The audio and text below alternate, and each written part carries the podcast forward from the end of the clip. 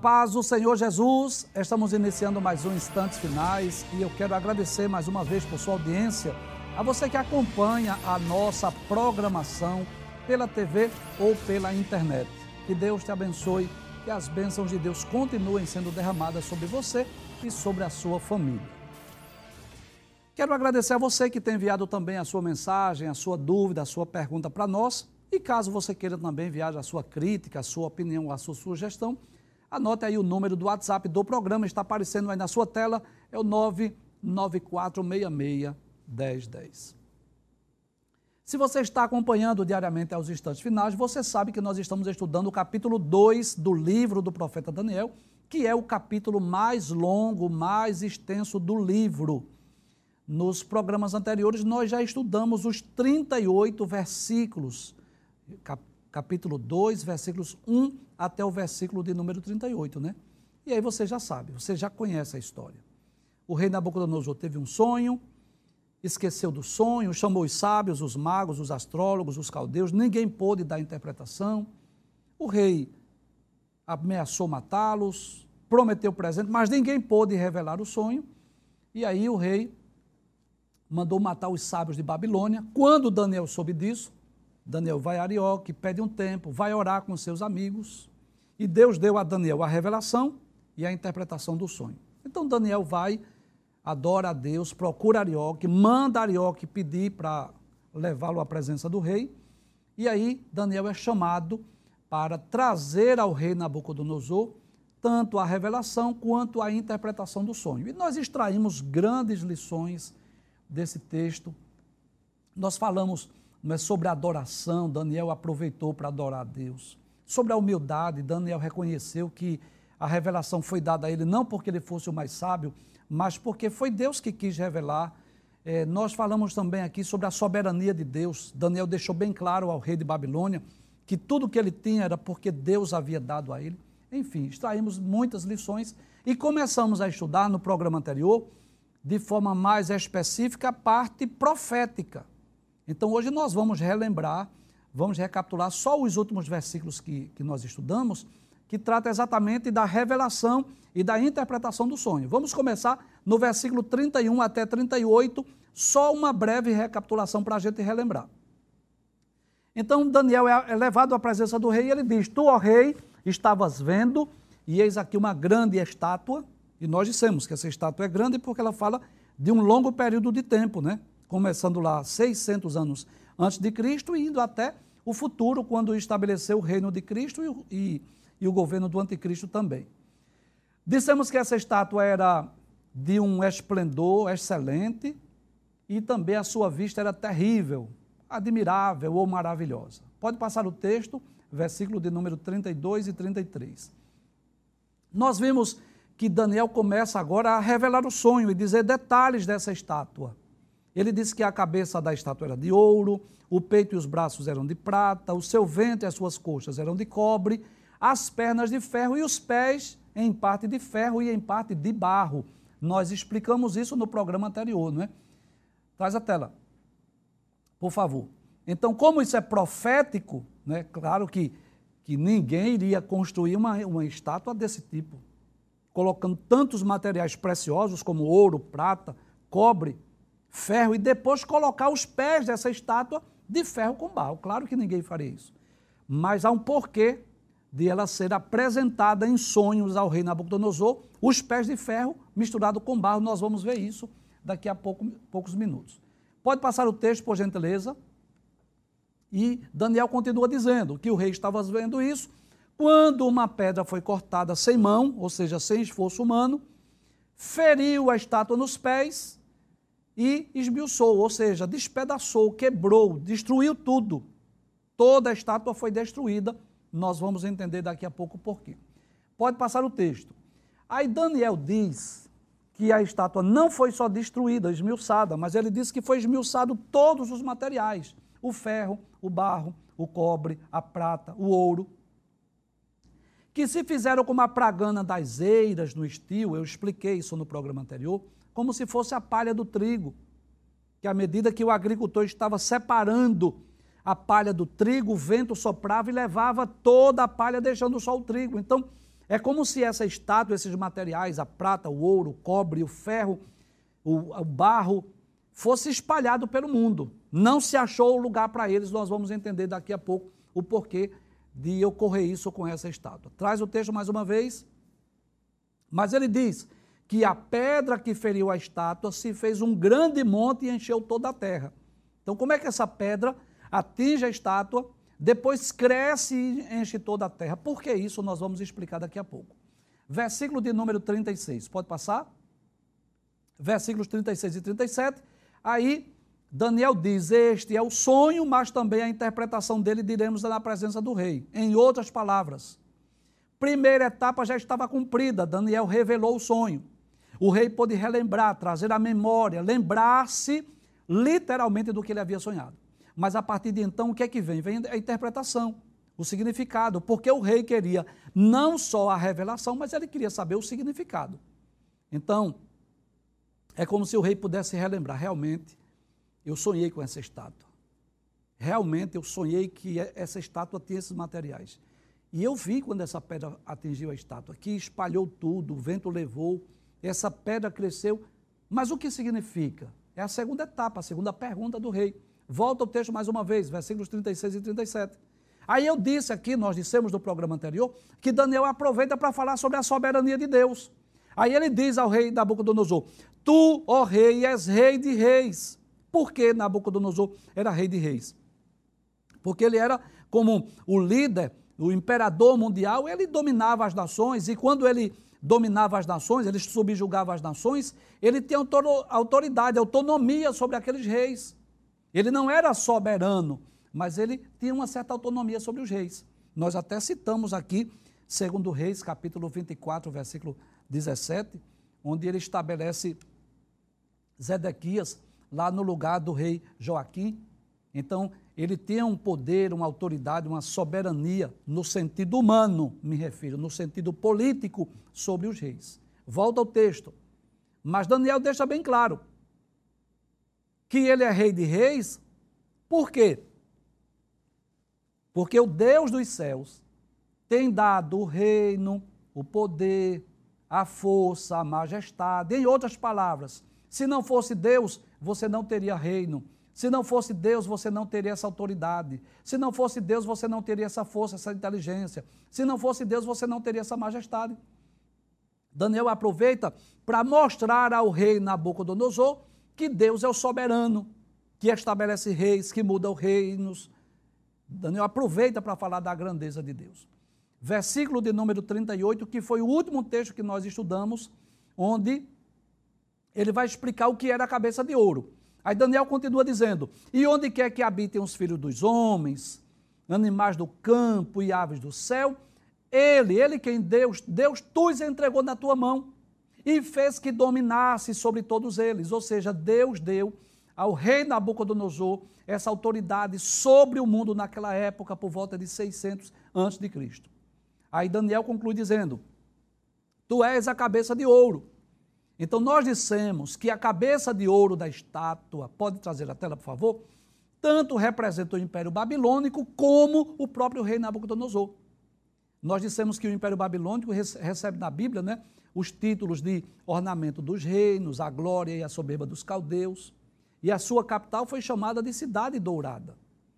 Nós vimos também que a grandeza do reino dos caldeus, ela pode ser medida pelas dimensões, pela riqueza da Babilônia. Nós dissemos aqui que a cidade ocupou uma área de 576 quilômetros quadrados, com avenidas de 45 metros de largura, 24 quilômetros de comprimento. Isso sem falar nos luxuosos quarteirões, nas exuberantes jardins, nas suntuosas residências, nos magníficos palácios, nos gigantescos templos.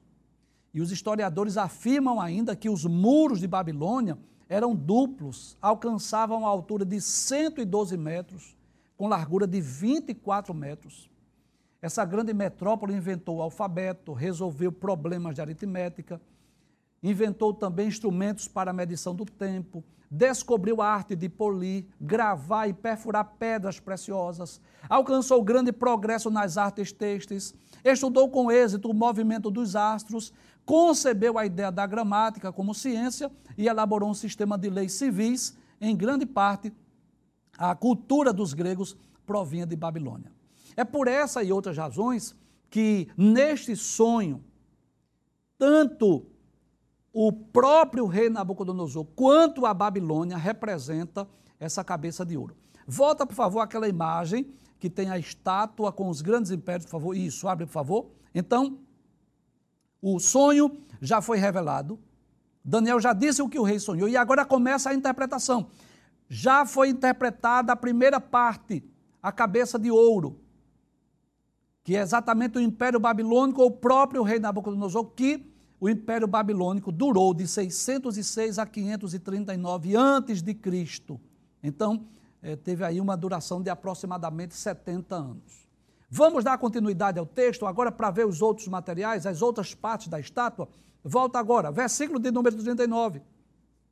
Aí ele diz assim: E depois de ti se levantará outro reino inferior ao teu. Então o que é que Daniel diz? Ele diz que depois da Babilônia vai surgir outro reino, e esse reino é inferior que é representado na estátua exatamente pelos braços e o peito de prata.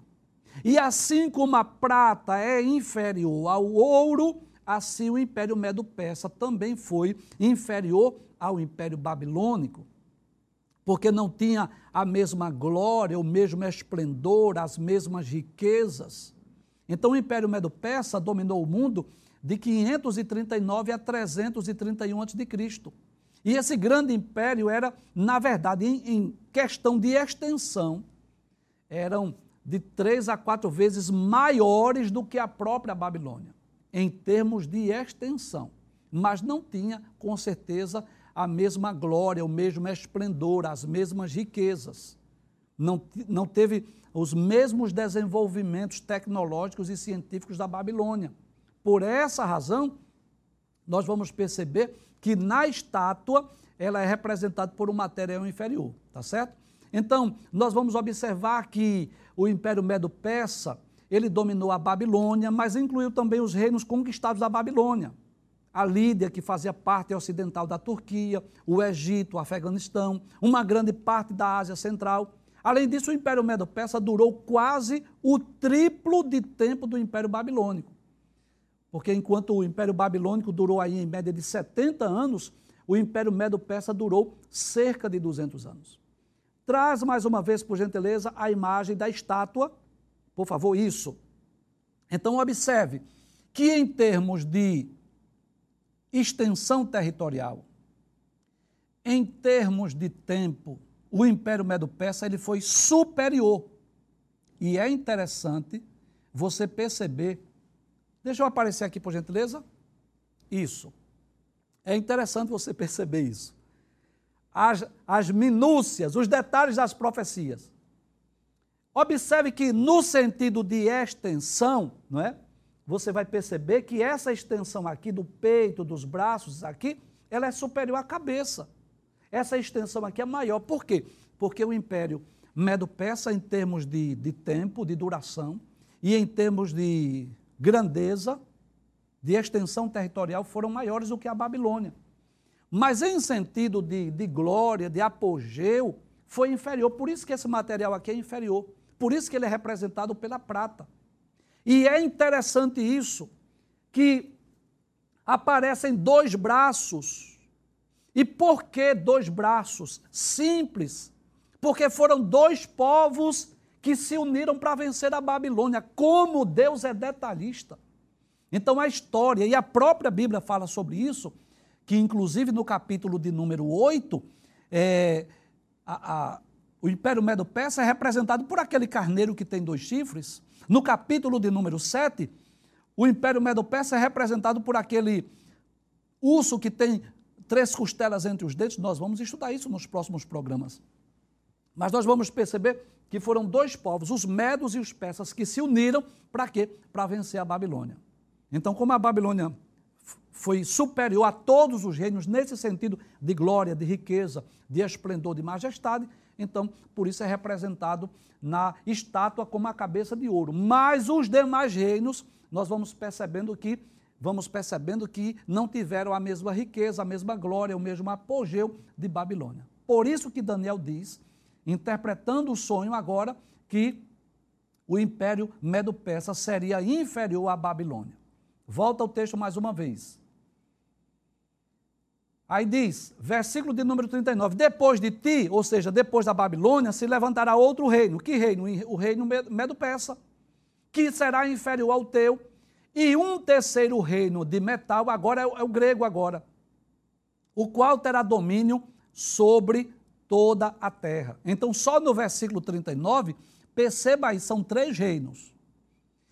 Depois de ti, ti quem? Babilônia. Se levantará outro reino. Qual é o outro reino? O Império Medo-Persa. E um terceiro reino de metal, o qual terá domínio sobre toda a terra. Esse terceiro reino aí é exatamente a Grécia, que se tornou conhecida no mundo inteiro devido às conquistas do seu líder, Alexandre o Grande. Um grande general que conquistou o mundo conhecido da sua época, com o seu poderoso exército, com suas estratégias de guerra.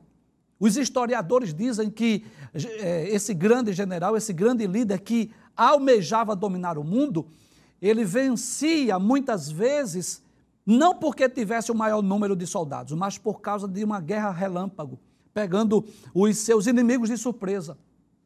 E a história registra que o domínio de Alexandre se estendeu sobre a Macedônia, Grécia, sobre o Império Persa, o Egito e se expandiu pelo Oriente até a Índia. O Império Grego perdurou de 331 a 146 a.C., ou seja, mais ou menos 190 anos. Traz a, a, a, estátua mais uma vez, aquela tela da estátua, para nós explicarmos muito bem. Então, nós vamos perceber que depois do peito e os braços de prata, que é o Império Medo-Persa, vem exatamente o ventre e as coxas de cobre, que é exatamente Alexandre o Grande. Traz a tela, por gentileza. Então, o governo ou reino de Alexandre o Grande, da Grécia, né, ele é representado aqui pelo ventre e as coxas de cobre, que no capítulo de número 7 ele é representado pelo, é, por aquele animal com quatro cabeças e quatro asas, né? um leopardo com quatro cabeças e quatro asas que nós vamos estudar nos próximos programas. Então esse grande e poderoso império, ele na realidade chegou a dominar o mundo nesse período aí de 331 até 146, dominou o mundo da sua época. E nós dissemos aqui no programa, nós deixamos o suspense, não é? Como é que esses grandes impérios, de alguma forma, beneficiaram o povo de Deus e até mesmo a expansão do Evangelho. E eu já gostaria de começar a explicar desde já. Primeiro, qual foi o benefício que o Império Babilônico trouxe para o povo judeu? O Império Babilônico foi, eu vou chamar de hospital da restauração que Deus usou para curar o povo judeu da idolatria. O povo judeu vai lá para Babilônia, passa lá 70 anos e eles foram curados da sua idolatria. Nunca mais o povo judeu foi idólatra. Eles pode cometer outro tipo de pecado, mas idolatria não. O Império Medo-Persa, como foi que ele beneficiou o povo judeu? Porque foi Ciro Persa que autorizou o retorno do povo de Deus, que autorizou que o povo retornasse para a Babilônia, e não só isso. Um dos capítulos mais extraordinários da Bíblia é o capítulo 1 de Esdras. Se você ler, você vai perceber que logo no primeiro ano do reinado de Ciro, ele ordena que o povo voltasse à sua pátria e detalhes que levasse consigo os utensílios que haviam sido trazidos para a Babilônia. Que coisa interessante. Do ponto de vista político e social, isso era loucura. Como é que um governante mundial, um líder mundial, um imperador, manda os escravos de volta para a sua terra? Mão de obra barata. Mas não só isso, ele mandou levar os utensílios de prata, de ouro, que foram construídos para estarem no templo em Jerusalém, estavam agora na casa do Deus de Babilônia. Ele manda retornar, e claro, É simples. Por que foi que Ciro fez isso? É muito simples de responder. Porque antes do nascimento de Ciro, 200 an anos antes de Ciro nascer aproximadamente, Deus havia usado o profeta Isaías. Capítulo 45 de Isaías chama Ciro de meu servo, de meu rei, de meu ungido. Então Ciro foi um homem escolhido por Deus, antes mesmo do seu nascimento, para que ele pudesse fazer este grande trabalho, essa grande obra. Então o que foi que o Império Medo-Persa beneficiou o povo judeu? mandando que o povo retornasse e enviando o povo em levas, autorizando, permitindo que o povo voltasse em três levas. Assim como eles foram para a Babilônia em três levas, nos dias de Nabucodonosor, eles retornaram em três levas. Primeira leva com Zorobabel, para reconstruir o templo. Segunda, segunda leva com Esdras, para restaurar o culto. E terceira, com Neemias, para restaurar os muros de Jerusalém. Se você quiser maiores informações, eu vou sugerir uma obra que não é necessariamente sobre a história do povo de Israel, mas é a Bíblia através dos séculos do pastor Antônio Gilberto. O capítulo de número 6 tem um capítulo histórico que ele fala sobre um resumo da história do povo hebreu, ou do povo de Israel, que ele vai trazer mais detalhes sobre isso. O terceiro império. Como foi que a Grécia facilitou ou beneficiou a humanidade ou a própria expansão do evangelho através do idioma grego. Nós vamos perceber que durante o império, durante o governo, o império da Grécia, houve uma difusão da cultura helênica no mundo. Houve um interesse para que o mundo inteiro falasse o grego. E é interessante isso, que os apóstolos, os escritores do Novo Testamento que falavam o aramaico no seu dia a dia, que foi a língua que eles trouxeram lá do cativeiro, eles não escreveram o Novo Testamento em aramaico, nem escreveram o Novo Testamento em grego, que era, desculpe, não escreveram o Novo Testamento em hebraico, que era a língua do Antigo Testamento, mas escreveram em grego, porque o grego tornou-se uma língua mundial, para facilitar, para beneficiar o quê? A, a difusão, a propagação do evangelho. Recapitulando, Babilônia foi um instrumento de Deus para curar o seu povo da idolatria. O Império Medo-Persa foi o império que Deus usou para mandar o povo retornar e levar, inclusive, os utensílios do templo. Mandar, inclusive, voltarem para reconstruir o templo e restaurar o culto. Terceiro, a Grécia, como Alexandre, como o governo de Alexandre, como esse império influenciou o mundo, trazendo a difusão dessa cultura helênica, do idioma grego para o mundo, para que quando viesse o evangelho, claro, séculos depois, a mensagem do evangelho pudesse ser difundida, pudesse ser pregada com mais facilidade. Finalmente, nós vamos para a última parte dessa, desses materiais, a penúltima, melhor dizendo, lá da estátua. Traz a tela mais uma vez, vamos voltar ao texto bíblico. Versículo de número 39. Aí ele diz: Depois de ti, ou seja, depois de Babilônia, se levantará outro reino, que é o Império Medo-Persa, que será inferior, e um terceiro reino de metal, que é o Império Grego, o qual terá domínio sobre toda a terra. Então, esse que terá domínio sobre toda a terra fala do Império Grego, que foi o Império de Alexandre o Grande. Pode passar o texto, versículo 40, aí sim. E o quarto reino será forte como o ferro.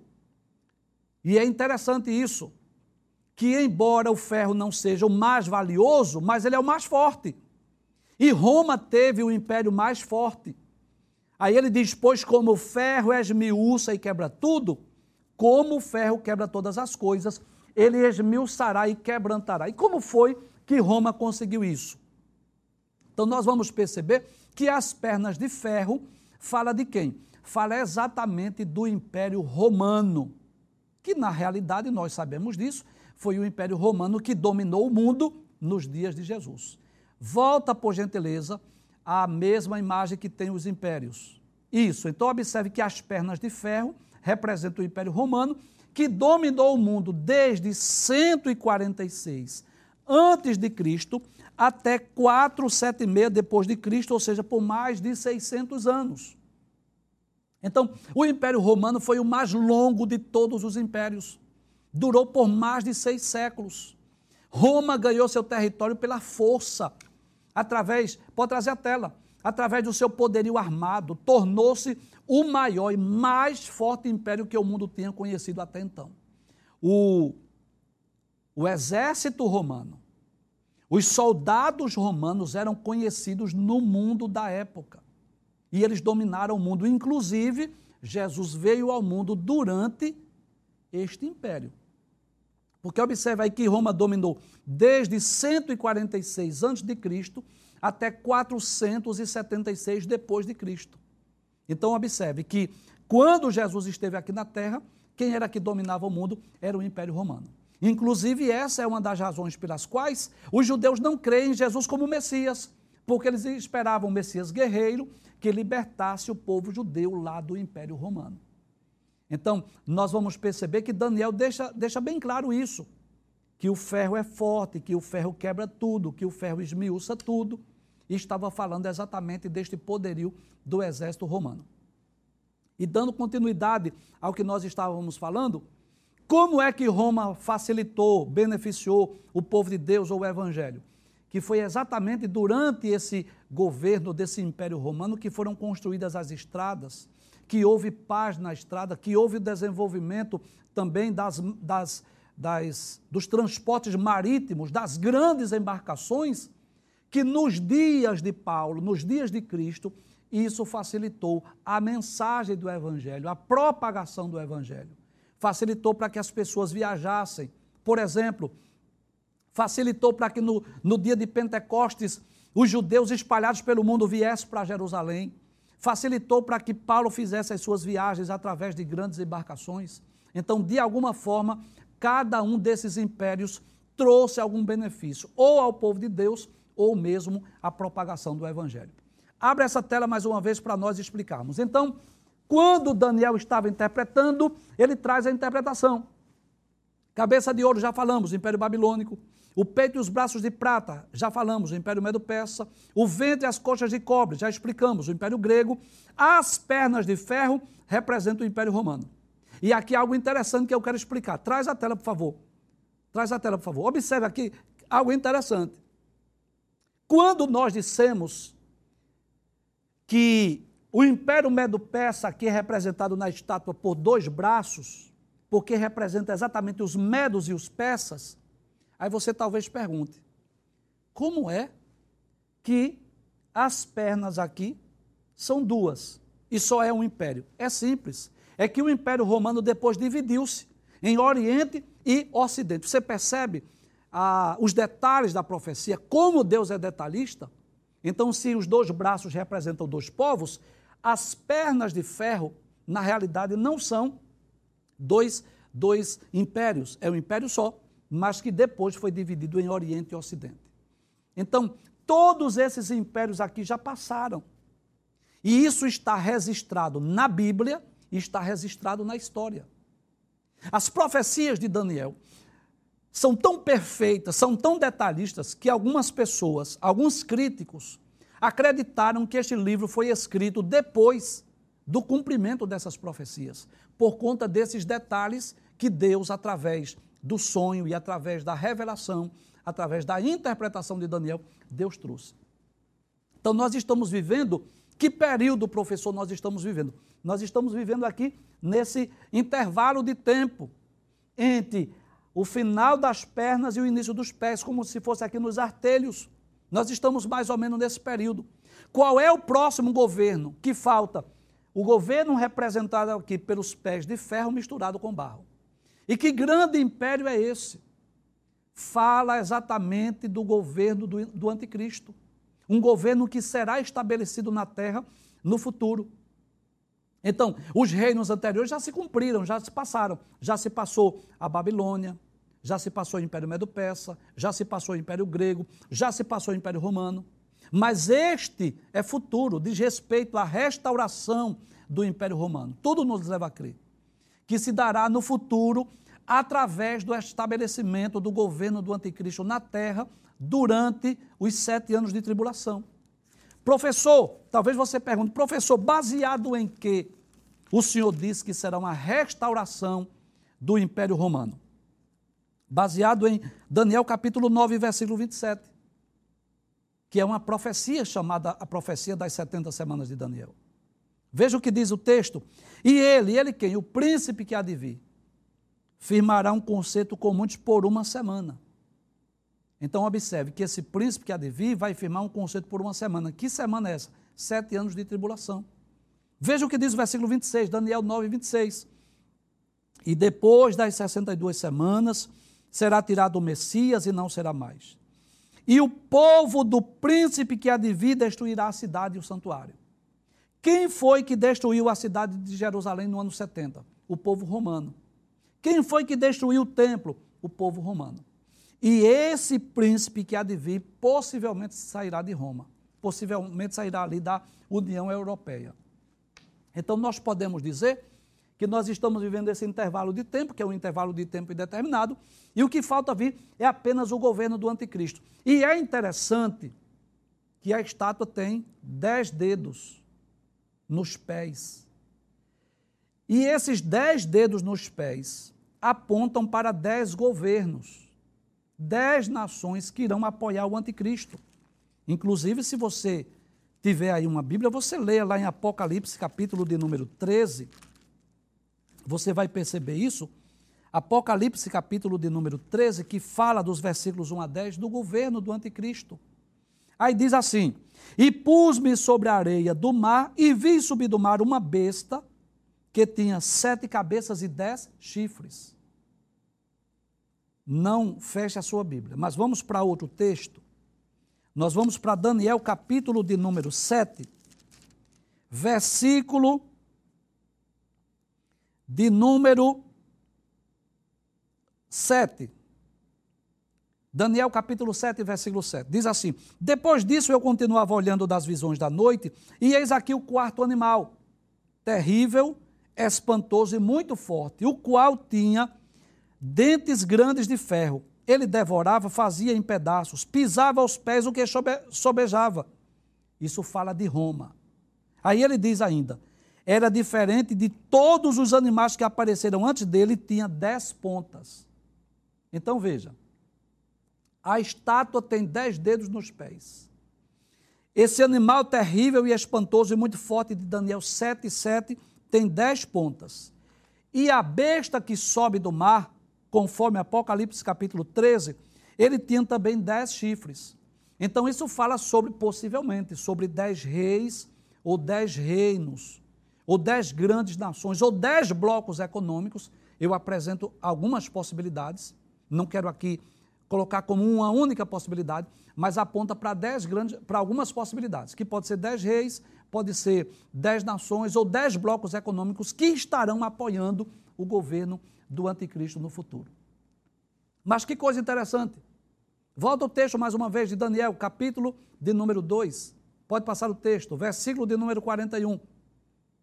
Pode passar o texto. Aí ele diz: E quanto ao que viste dos pés e ar, dos artelhos em parte de barro de oleiro e em parte de ferro, isso será um reino dividido. Por que o governo do anticristo será um reino dividido?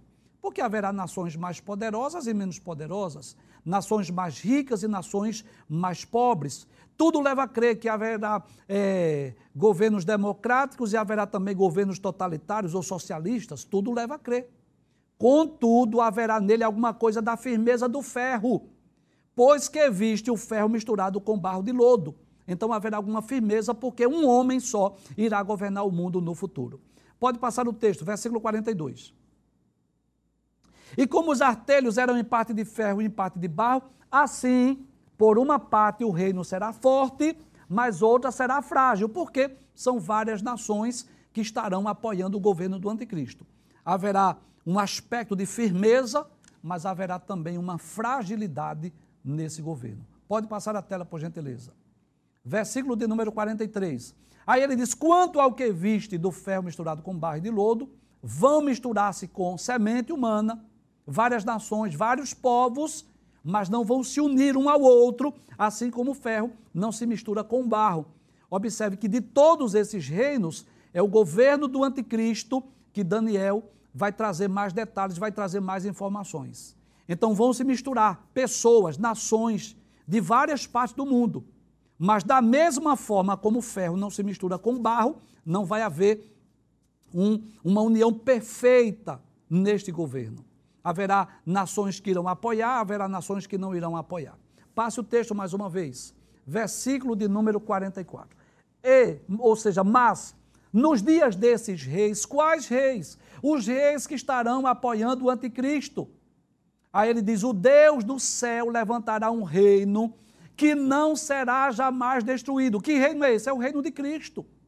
Aí ele diz: E esse reino não passará a outro povo, ou seja, depois que Cristo reinar, nenhum homem, nenhum monarca, nenhum imperador vai, vai reinar aqui no mundo. Aí diz: esmiuçará e consumirá todos esses reinos e será estabelecido para sempre. Ou seja, aquela pedra que no sonho de Nabucodonosor ele viu que foi lançada sem o auxílio de mãos, ou seja, sem esforços humanos, sem que haja participação humana. Ela feriu a estátua nos pés. E por que nos pés? Primeiro, Jesus não veio durante o Império Babilônico. Jesus não veio durante o Império Medo-Persa. Jesus não veio ao mundo durante o Império Grego. Jesus veio durante o Império Romano, mas não para reinar, ele veio para morrer por nós. Quando é que ele vem para reinar? Exatamente durante o governo do Anticristo. Então isso é profético. A lógica humana diz assim: a pedra deveria atingir a estátua na testa, na cabeça, como fez Davi com Golias. Mas como é profético, a pedra que é Cristo atingiu o quê? A estátua nos pés de ferro misturado com barro. Volta o texto mais uma vez. Versículo 44. Então, nos dias desses reis, que é exatamente os reis que estarão apoiando o anticristo, o Deus do céu vai levantar um reino que não será jamais destruído, e esse reino não vai passar a outro povo. Vai esmiuçar, vai consumir todos os reinos e será estabelecido para sempre. É por essa razão que no sonho de Nabucodonosor ele viu que quando a estátua feriu, a pedra feriu a estátua nos pés, esmiuçou tudo, espalhou tudo, espalhou tudo pelo, pelo mundo, né? Foi levado como uma pragana na eira quando o vento sopra. Então, o que é que falta? Traz a tela mais uma vez da estátua. O que é que falta se cumprir? Muito bem. Já se passou o Império Babilônico, já se passou o Império Medo-Persa, já se passou o Império Grego, já se passou o Império Romano. Falta agora dois reinos, dois impérios, representado exatamente nos pés de ferro misturado com barro, que é o governo do anticristo. E essa pedra que representa Cristo, que vai reinar, que vai governar e que vai dominar sobre todo o mundo. Então, da mesma forma como nós podemos crer, como nós podemos acreditar que os reinos passados realmente aconteceram, realmente sucederam a Babilônia como estava predito nas Escrituras. Veio o Império Medo-Persa, veio o Império Grego, veio o Império Romano. Da mesma forma, nós cremos que em breve, após o arrebatamento da igreja, claro, será estabelecido o governo do anticristo, e depois do governo do anticristo, no final desses sete anos, Cristo, a pedra que foi lançada, ou foi atirada sem auxílio de mãos, Cristo Jesus estará estabelecendo o seu reino aqui na terra. Um reino que não será jamais destruído. Porque depois que passarem os mil anos, Cristo irá continuar reinando pelos séculos dos séculos. E é por isso que Daniel deixa bem claro que este reino não passará para outro reino.